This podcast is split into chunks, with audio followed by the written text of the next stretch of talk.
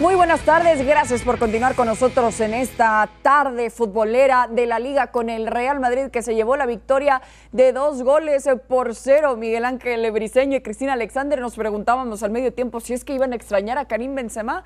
Al menos Miguel el marcador dice que no. No, para nada. Y es que además lo resolvieron muy rápido los jugadores que quedaron en el eje del ataque para el Real Madrid. Vinicius, con esa personalidad que le hemos visto toda la temporada, una tremenda combinación con Luka Jovic que parece que, hubiera jugado toda la temporada al lado de Vinicius. Una gran asistencia y después Jovic muy atento en un segundo cabezazo tras un tiro de esquina.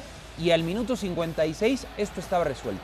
Claro, y es que veíamos las imágenes de Karim Benzema, obviamente no estaba en los planes de Carlo Ancelotti no contar con su delantero más importante también en estos 90 minutos. La Real Sociedad, además, Miguel Ángel, en la primera mitad insistiendo y solo le faltó el último detalle para hacerle daño realmente al Real Madrid. Sí, daba la, impresión de que el archivo siempre se quedaba cargando al 90%, ¿no? Que, al, que a la Real le faltaba ese 10% como para completar una acción de gol.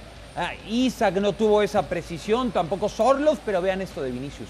De afuera hacia adentro, la combinación de primera intención de Luka Jovic, que entró de cambio por Karim Benzema, en dos tiempos así, una tremenda manera de resolver de Vinicius para adentro y, esto es un gol de vestidor, aunque haya sido en el segundo tiempo, que, destanteó completamente a la Real. Totalmente. Y de ahí, Jovic de nuevo cuenta en estas dos jugadas mostrando lo que mencionabas, ¿no? De esa confianza como si llevara muchos partidos a un lado de Vinicius Junior. ¿Qué tan importante puede ser esto para Jovic? Yo creo que fundamental, sobre todo porque no sabemos cuánto tiempo estará inactivo Karim Benzema. Hay quienes eh, hablaban de una situación de mucha gravedad, hay otros que dicen que hay que esperar el estudio entre lunes y martes. Este balón que le pone eh, Eder Militao a Vinicius, resbala Remiro, pero el guardameta de la Real Sociedad alcanza a recuperar para evitar el tercero del Real Madrid.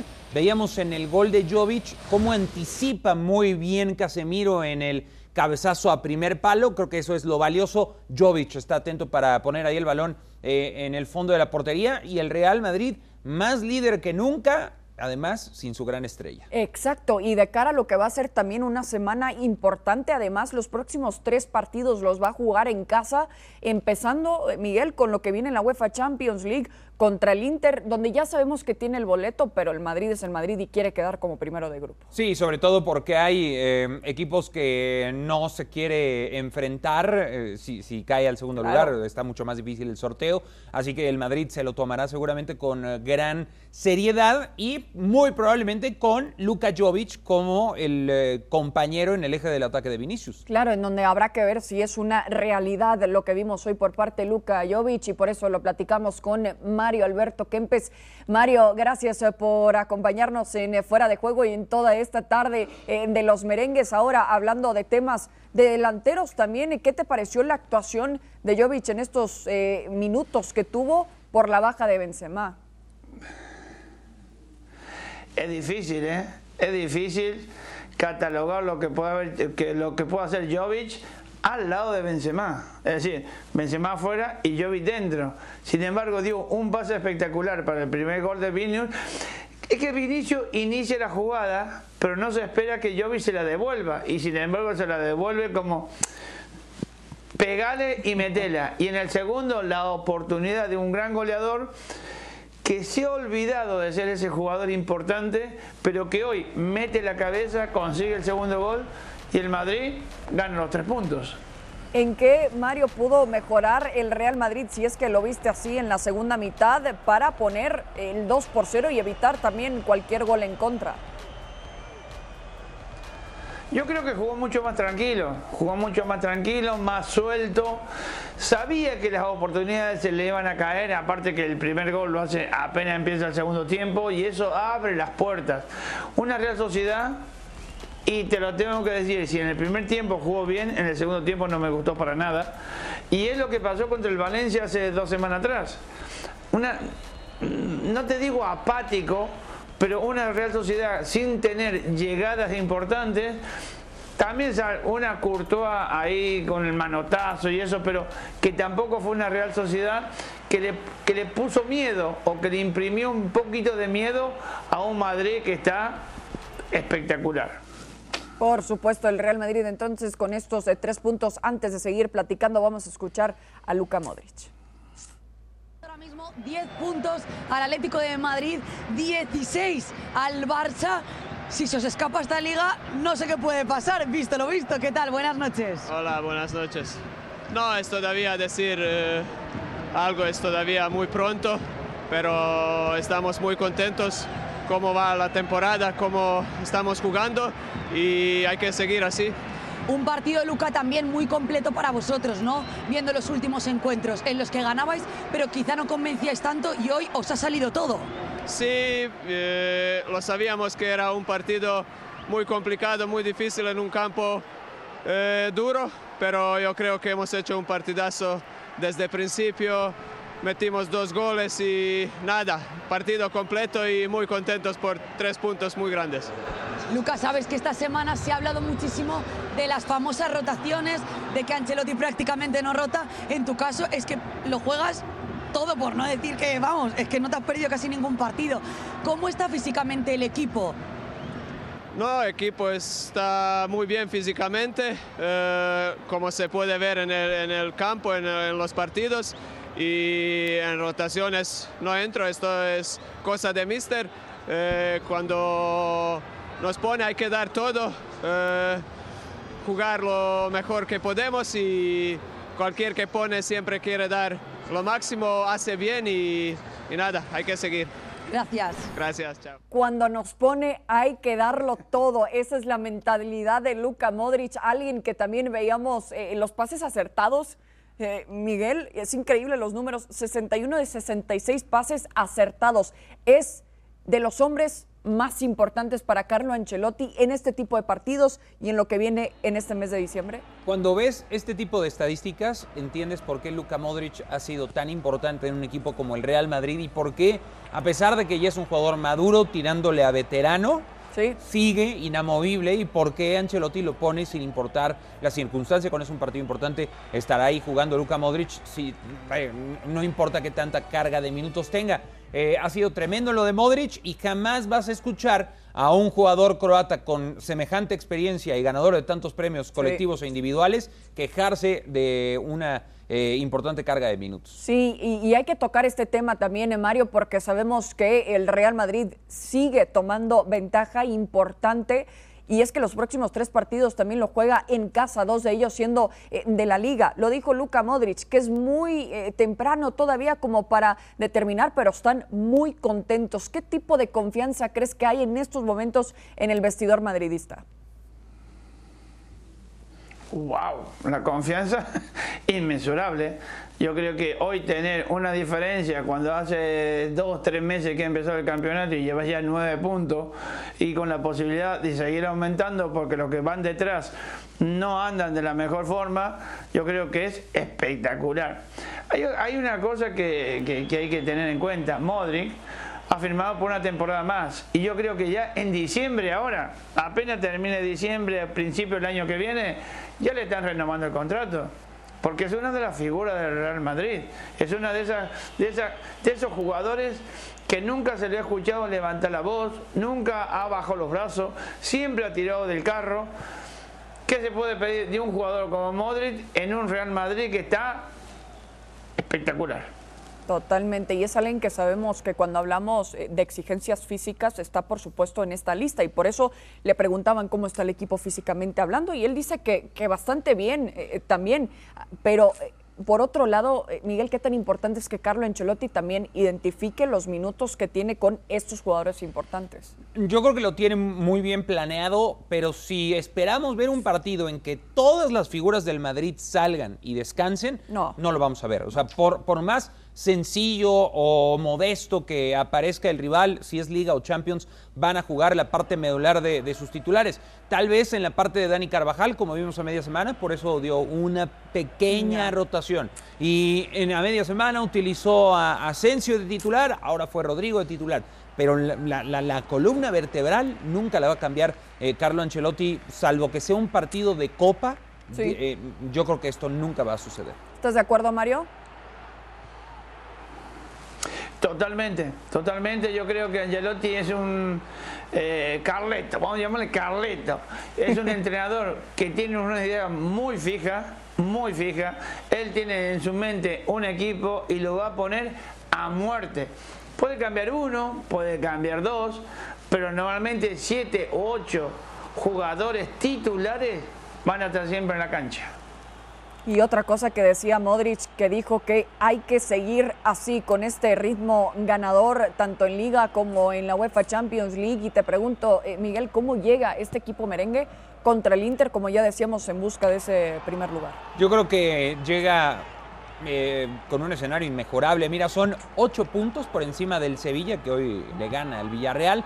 Es cierto que el Sevilla tiene un partido menos, pero en la tabla luce muy a distancia, como para decir, vamos a pisar una vez más el acelerador y después puede que eh, empiecen este tipo de, movimientos tácticos, eh, eh, a manejar la situación que se viene para la liga en el cierre de año, porque la Champions es este juego y, si, y después ya te vas a la fase de eliminación directa, con el sorteo, a ver quién te puede tocar. Entonces creo que es un último acelerón para el Real Madrid con la moral a tope, son ocho victorias consecutivas en todas las competencias. Sí, como eh, muchos también eh, hacemos el esfuerzo en el trabajo que tengas de dejar las cosas bien ordenaditas antes de irte a las fiestas, también eh, sea lo que festejes. Pero a ver, el Real Madrid con este calendario, ya hablábamos del Inter a media semana, viene el Atlético de Madrid el Cádiz y cierra el diciembre, eh, eh, diciembre contra el Athletic Club. Veía que Manu Martín también tuiteaba si es que no gana el Real Madrid el campeonato, eh, Mario, es porque lo pierden ellos así por, por sus propias condiciones. ¿También ves ya al Real Madrid más favorito que nunca el título? Es que no solamente cuenta los triunfos del Real Madrid con quien se enfrente, sino cómo van a responder los que están debajo. Porque si ven que el Real Madrid se aleja cada vez más, estos van a intentar de alguna manera mantener esa posibilidad de entrar en Champions League. Al Madrid es muy difícil que se le escape estos campeonatos cuando lleva la diferencia 8 o 9 puntos, a pesar de que Sevilla tiene un partido menos. Pero que de cualquier manera son 8 puntos en una liga que el Madrid domina. Domina en cualquier lado, tanto en su casa como fuera. Y eso te hace, te hace pensar de que las posibilidades que tienen los que vienen detrás son muy difíciles de alcanzarlo. Pero esto es fútbol. Nunca se puede decir la última palabra.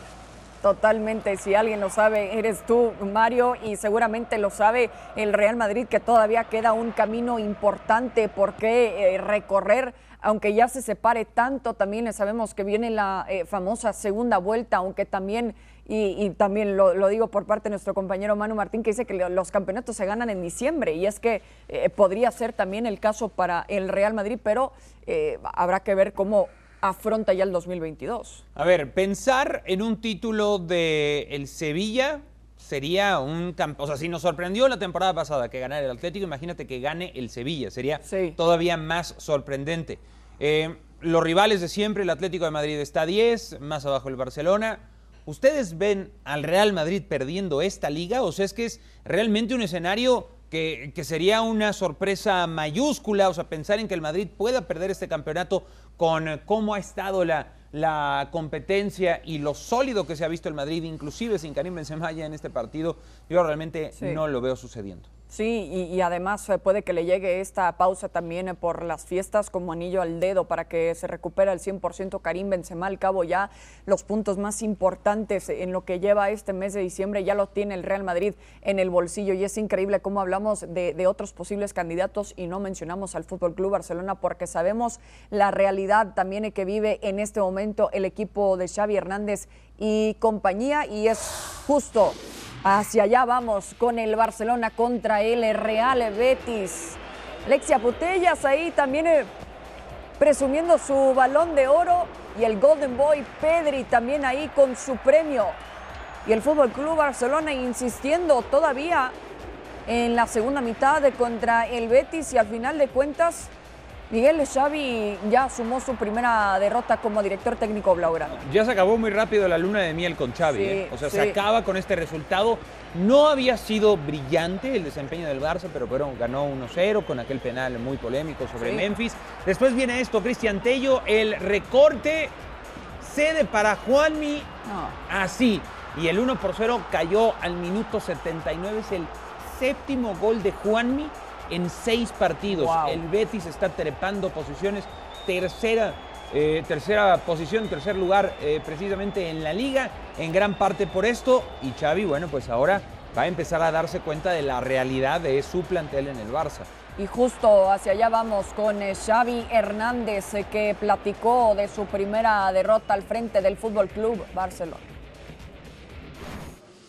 Bueno, yo creo que cuando mejor estaba el equipo, eh, hemos encajado gol, tenemos que parar esas contras.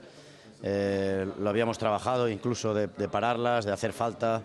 Hay momentos que, hay que ser más, más táctico ¿no? en ese sentido y una contra no te pueden pillar. Sabíamos de la además de las transiciones del Betis. El equipo, además, era, no sé si llevábamos 20, 25 minutos muy buenos en la segunda parte. Eh, y ha sido una pena. Yo creo que es demasiado castigo para, para nosotros por el, por el, partido que ha hecho el equipo.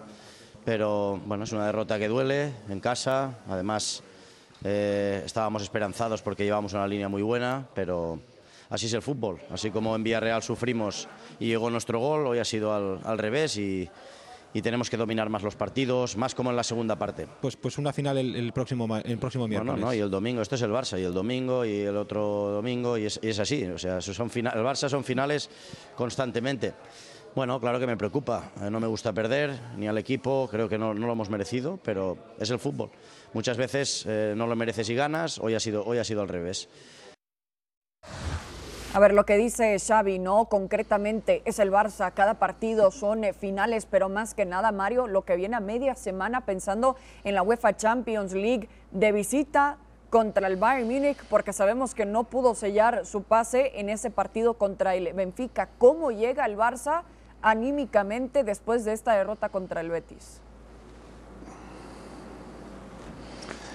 Es muy complicado, ¿eh? es demasiado complicado sacar que el 2 más 2 base 4. En fútbol nunca el 2 más 2 base 4. Ahora el problema es que si llegara un Barcelona pletórico de buen juego al campo del Bayern, Alemania al campo del Bayern, sería, dijimos, sí, las posibilidades que tiene son buenas, pero es que no, es que no tiene ninguna posibilidad es que realmente se va a encontrar con un equipo bávaro que lo va a pasar por encima, por desgracia, para el, para el Barcelona. A mí me duele decir eso porque son todos chicos jóvenes que recién están empezando, de que son los que están aguantando el tirón de todo lo malo que ha pasado en este Barcelona por la diligencia y tienen que agachar la cabeza y recibir los palos. Lo que les espera la semana que viene van a ser unos garrotazos terribles. Ojalá que no, que ojalá que me equivoque. Pero este Barcelona no está para enfrentar hoy a un Bayern Múnich que te podría decir que hay una diferencia no de siete goles en dos partidos, sino que hay cinco goles solamente en uno. Y, y, no lo pudo hacer aún enfrentando al Bayern Múnich, aún teniendo a Lionel Messi eh, en el equipo. Así que ¿Estás de acuerdo con lo que dice Mario? Que se viene un partido muy complicado contra el Bayern. 100% de acuerdo. Y para mí el parámetro va a ser lo que sucedió en Camp Nou en el primer partido de la Champions. en ese partido ganó el Bayern 3 a 0. Sí. Eh, para mí el parámetro es, ¿este Barça de Xavi se va a ver mejor que aquella vez o peor que aquella vez? Considerando que es en Alemania, que tal vez el Bayern pueda banquear, pueda sentar y descansar a algunos se, de sus se le criticó mucho a Kuma, ¿no? También de, jóvenes. exacto. Sí, sí, sí. Entonces, no sé, o sea, si, si el Barça pone una cara más digna, aún en la derrota, eh, en este partido creo que podría salir, entre comillas, bien librado. Pero si las cosas salen peor que como estaban o como se vieron contra, con Kuman en el banquillo, cuidado que empieza eh, a, sumergirse esta gestión de Xavi en un agujero cada vez más profundo. Mario, es la primera prueba realmente, fundamentalmente. ¿eh, Sí, Mario, te escucho. Que esto, se veía venir, ¿eh? No es porque tuviera Xavi como director técnico, el Barcelona iba a mejorar futbolísticamente, ni mucho menos. Lo de Xavi era sacar resultados positivos en la liga. en la Champions ya prácticamente están desahuciados. Y encima el último partido para clasificar te toca el Bayern de Múnich, olvídate de la Champions. Seguí intentando recuperar los lesionados y poner cualquiera que puedas poner, por más que pase vergüenza en, Alemania. Y, prepárate para lo que viene de liga, que es también bastante complicado. Yo no sé si los directivos estén así como tan eh, listos para dejar ir la Champions, ¿no? Porque lo que significa en términos de dinero, por lo menos. no tienen posibilidades. No, no, yo estoy de acuerdo, pero tendrán que salir a buscarlo porque. O sea, la diferencia económica, y sabemos que el Barça tiene problemas económicos, entre clasificar y no clasificar a la fase de eliminación directa en Champions es enorme. Y en un, en un club tan emproblemado, todavía más. Totalmente, y, bueno, eh, eh, lo, que habrá que ver también es que lo que hemos visto en otras temporadas, Mario, específicamente la temporada pasada de la Champions, es que el Bayern Múnich ya con su boleto en mano descansa mucho de sus protagonistas. Aún así, eh, el Barcelona también con esta prueba al frente podría al menos intentar competirle, porque dijo Xavi que tienen que dominar los partidos, pero ¿qué tan difícil es exigirle también a este grupo hacer eso? No nos tenemos que equivocar que lo que haga el Bayern o deje de hacer el Bayern no va a querer el Bayern que el Barcelona pase. No sea cuestión que un poquito más adelante le vuelva a tocar. Y a ver si le toca. Eh, eh, ahí está el kit de la cuestión. El Bayern de cualquier manera va a querer que el Barcelona quede ya fuera de esta competición para tener un enemigo poderoso, aunque hoy no tan poderoso, de tenerlo otra vez enfrente. Si te llega a ganar esta semana que viene van a llegar con las posibilidades de jugar diferente otro partido. Y yo creo que eso el Bayern no lo va a querer. El Bayern va a salir a matar. Eh, el Bayern va a salir a matar, a matar sin importar qué hombres ponga en la cancha, ¿no? que muy probablemente pues vaya a descansar algunos, ya no tiene absolutamente nada que, buscar, aunque cada triunfo también significa una entrada de dinero en la Champions League. Es por eso la gloria deportiva es una parte de la Champions, pero la gloria económica es la parte que tal vez no está a simple vista y todos los clubes quieren. Cada victoria significa una importante entrada de dinero. Obviamente no es lo mismo para el Bayern que para otro equipo, digamos, del bombo 4, eh, ¿no? De la Champions. Pero bueno, ahí están las cosas. Pero yo creo que peor no puede ser el, escenario después de esta derrota contra el Betis, que por cierto hace muy bien las cosas. Andrés Guardado 90 minutos, capitán de su equipo y el ingeniero Pellegrini tiene a este Betis jugando un muy buen fútbol. Sí, y, al menos eh, lo pudo aprovechar esta tarde, eh, eh, en donde dijo Xavi también incluso que Mario no merecían la derrota. ¿Lo viste así también? Digamos que estuvo en el segundo. En el partido general no estuvo mal el Barcelona. Eh, hubo en el segundo tiempo, podemos decir, entre 15, 20 minutos que el Barcelona, con la entrada de Dembélé, creo que hizo las cosas muy bien.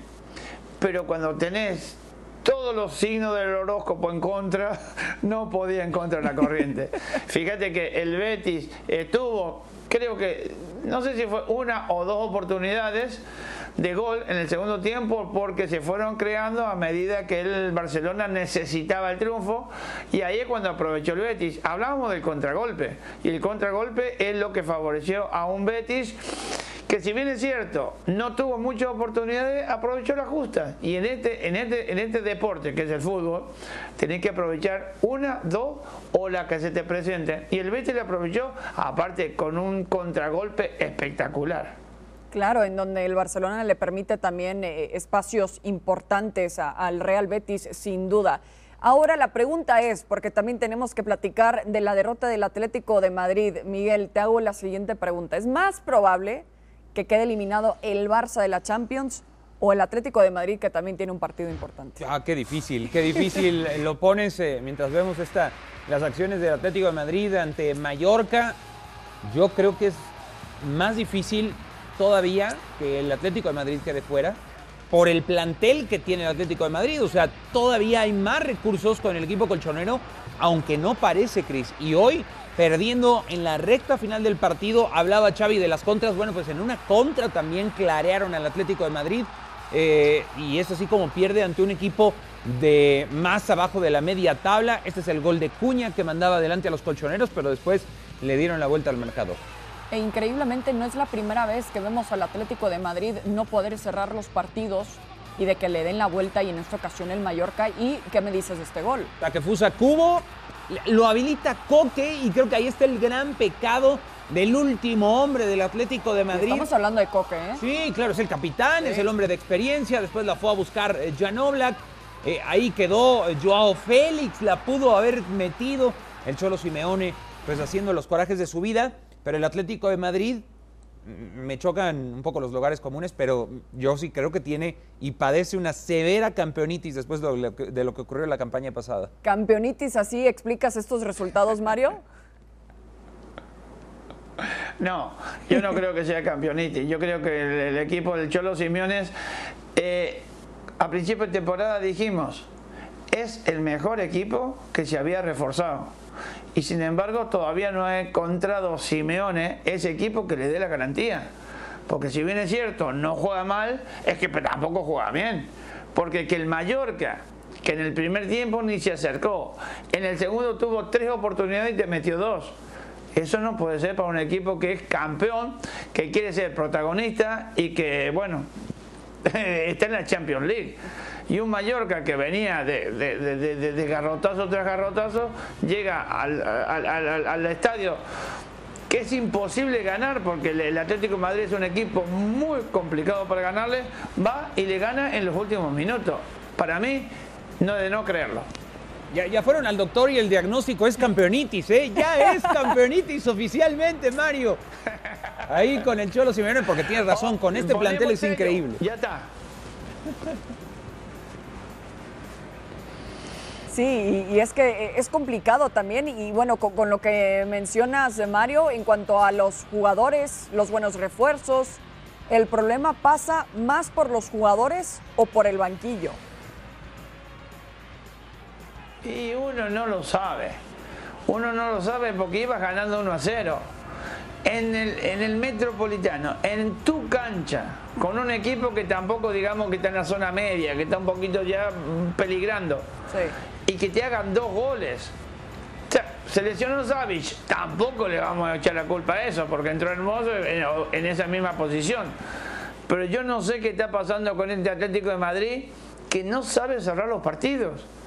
Una cosa que, que, es ilógica en un equipo del Cholo Simeone, que es más italiano que todos los italianos, que se le escape un partido de eso y en su casa. Sí, de no creerse el gol que le hacen, el, el 2 sí. por 1, tú te dicen, oye, esto, esto se le hicieron a un gol de a un equipo del Cholo, no lo crees. Sí, no lo crees. Nunca, nunca, sería una locura. Pero bueno, esto es fútbol y esto es lo lindo para que nosotros tengamos temas de qué hablar. Exactamente. Veía honestamente la derrota del Atlético de Madrid y dije, bueno, yo sé que vamos a hablar de, del equipo del Cholo Simeone porque como lo, como lo decía, no es la primera vez que lo vemos también, pero ¿cómo explicas, Miguel, por qué no puede cerrar los partidos? Llegó Rodrigo de Paul, llegó Antoine Grisman, llegó Mateus Cuña, tal vez el hecho de que no haya tenido refuerzos en la parte baja de su equipo eh, sea la explicación de esto. Un, un core de jugadores que lleva mucho tiempo eh, jugando juntos, ¿no? Ahora con las adiciones de Hermoso, de Felipe, hablo de los años recientes, sí. más Versalco, más Savic, eh, Jiménez, etcétera, etcétera, con un gran guardameta como Oblak, pero ellos están fallando, tal vez haga falta un poco de competencia ahí. Y competencia lo va a tener también a media semana. ¿Por qué tantas lesiones? Sí, Mario. Perdona, Cris, ¿por qué tantas lesiones de Jiménez?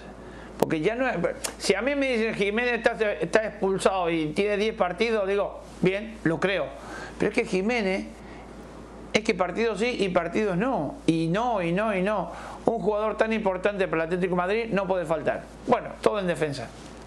Sí, y, y, un partido complicado lo va a tener también a media semana de visita contra el Porto, en donde también tendrá que jugar si es que quiere mantenerse en la UEFA Champions League. Qué gran tarde pasé con ustedes, Mario Kempes, Miguel Ángel gracias, Briseño, muchas gracias y a usted por acompañarnos. Nos vemos hasta la próxima. Bye.